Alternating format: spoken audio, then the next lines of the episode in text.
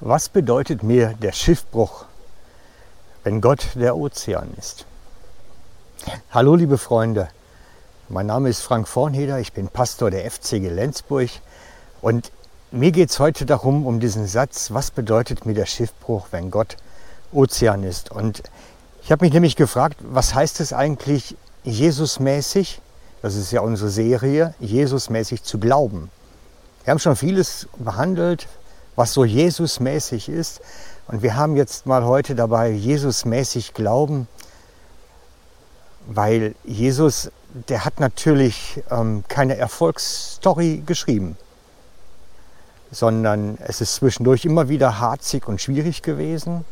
Denken wir nur die an die Geschichte mit der Speisevermehrung, wo die Leute nachher hinter ihm her sind und kaum hat er dann eine Rede gehalten, die keiner so recht verstanden hat, wenden sich alle ab und er steht da mit der Hand voll Jünger und muss die dann noch fragen, wollt ihr jetzt auch gehen? Also es lag ganz oft so äh, super Erfolg und aber auch so gefühlt Niederlagen nah beieinander. Ähnlich wie an Gründonnerstag, wo er in Jerusalem einzieht und alle feiern ihn als den kommenden König. Und kurze Zeit später schreien sie alle auf dem großen Platz, kreuzigt ihn, kreuzigt ihn. Es ist immer so himmelhoch jauchzend, zu Tode betrübt hat man das Gefühl. Und ich habe mich dann gefragt, ja, wie ist denn das in so Situationen Jesusmäßig zu glauben? Denn mal Hand aufs Herz, ganz ehrlich, ähm, sind wir nicht alle davon abhängig, dass wir Erfolg haben im Gemeindebau als Pastoren, im Leben, dass man sehen kann, wir haben Erfolg.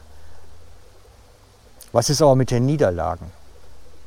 Was ist mit den dunklen Stunden? Was ist jetzt zum Beispiel bei den Situationen, wo sich bei Jesus alle abwenden oder wo er plötzlich alleine dasteht? Wisst ihr, in meinem Leben gab es schon so manche dunkle Stunde und ich habe schon so manche Niederlage oder gefühlte Niederlage erlebt. Und es gab Situationen, da haben die Menschen gefeiert, toll, tolle Predigt, wir ähm, lieben es, solche Botschaften zu hören. Und kurze Zeit später wenden sich Leute ab, weil sie sagen, das kann man ja nicht ertragen. Solche Sachen liegen oft nah beieinander und es ist schwer damit umzugehen. Auch bei jedem von uns privat. Es betrifft jeden, der unterwegs ist im Glauben. Und daher stellen wir uns die Frage, wie ist Jesus damit umgegangen und wie können wir damit umgehen? Was heißt es, Jesus-mäßig zu glauben? Und wir können bei Jesus nämlich eines ganz sicher feststellen. Er hat niemals an dem liebenden Vater gezweifelt. Völlig egal, in welcher Situation er geriet. Für ihn war das wie eine Tatsache, ein, ein, eine feste Grundannahme. Da ist der Vater, der liebt dich, der ist immer bei dir, der hält dich fest. Völlig egal, ob es gerade gut läuft oder nicht gut läuft. In den Hochs und den Tiefs, in beiden ist er da und man zweifelt nicht daran. Doch wie schwierig ist das für uns? Denn ganz oft ist natürlich damit verbunden, wir sind richtig unterwegs, wenn wir den Segen spüren können, wenn wir Gelingen spüren können. Bloß das ist ein gefährliches Evangelium, wenn wir da unterwegs sind. Nicht immer ist das, was richtig ist und von Gott ist, auch etwas, was nach menschlichen Gesichtspunkten Gelingen bringt. Gelingen ist nicht, dass alle Menschen feiern. Gelingen ist nicht, dass alle sagen, hey, das war super.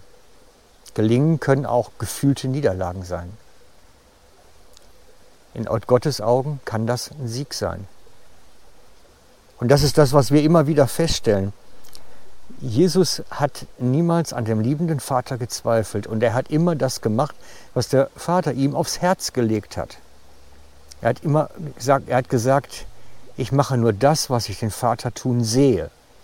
Das heißt, er hat geschaut, was hat Gott vorbereitet für mich und ist da hineingetreten, hat das ausgeführt und nachher nicht gezweifelt daran, weil er hat seines getan. Und das ist das, wonach wir uns ausstrecken sollten. Wir wollten, sollten niemals das Kriterium haben, die Menschen um uns feiern dich oder sind zufrieden mit dem, was du machst oder du hast gelingen in deinem, deiner Geschichte. Das heißt noch lange nicht, dass du noch auf dem Weg Gottes wirklich unterwegs bist. Denn auch nach weltlichen Gesichtspunkten kann Misslingen bei Gott ein Erfolg sein und genau das Richtige sein. Und das ist das, wo wir drin unterwegs sein müssen. Unabhängig von Menschenstimmungen, unabhängig von dem Erfolgsdenken, unabhängig von dem materiellen oder sozialen ähm, Segensdenken. Bei Gott sein heißt, ich mache das, was er sagt, egal was da nachher rauskommt. Wisst ihr, ihr müsst so ein bisschen in die Richtung kommen, Gott ist mächtig genug, uns zu jeder Zeit jede Information so zu geben, dass wir sie verstehen können. Und wir verstehen sie, was er uns, uns aufs Herz legt, nach unserem besten Wissen und Gewissen. Und wenn wir das ausführen und darin eine gewisse Stabilität haben, dass wir sicheren Boden haben, ich habe einen Impuls und ich weiß damit umzugehen, dieser sichere Boden, dann sollten wir auch nicht zweifeln, dass wir mit Gott unterwegs sind. Völlig egal, ob wir dann den Segen sehen können oder halt nicht. Und damit, ich weiß nicht, wo ihr gerade steht, sende ich euch in diesen wunderbaren Tag und lade euch ein, entdeckt das Reden Gottes und führt es einfach aus. Dann ist er mit euch und ihr seid in seinem Segensfluss unterwegs. Herzliche Grüße für heute. Seid ganz herzlich gesegnet.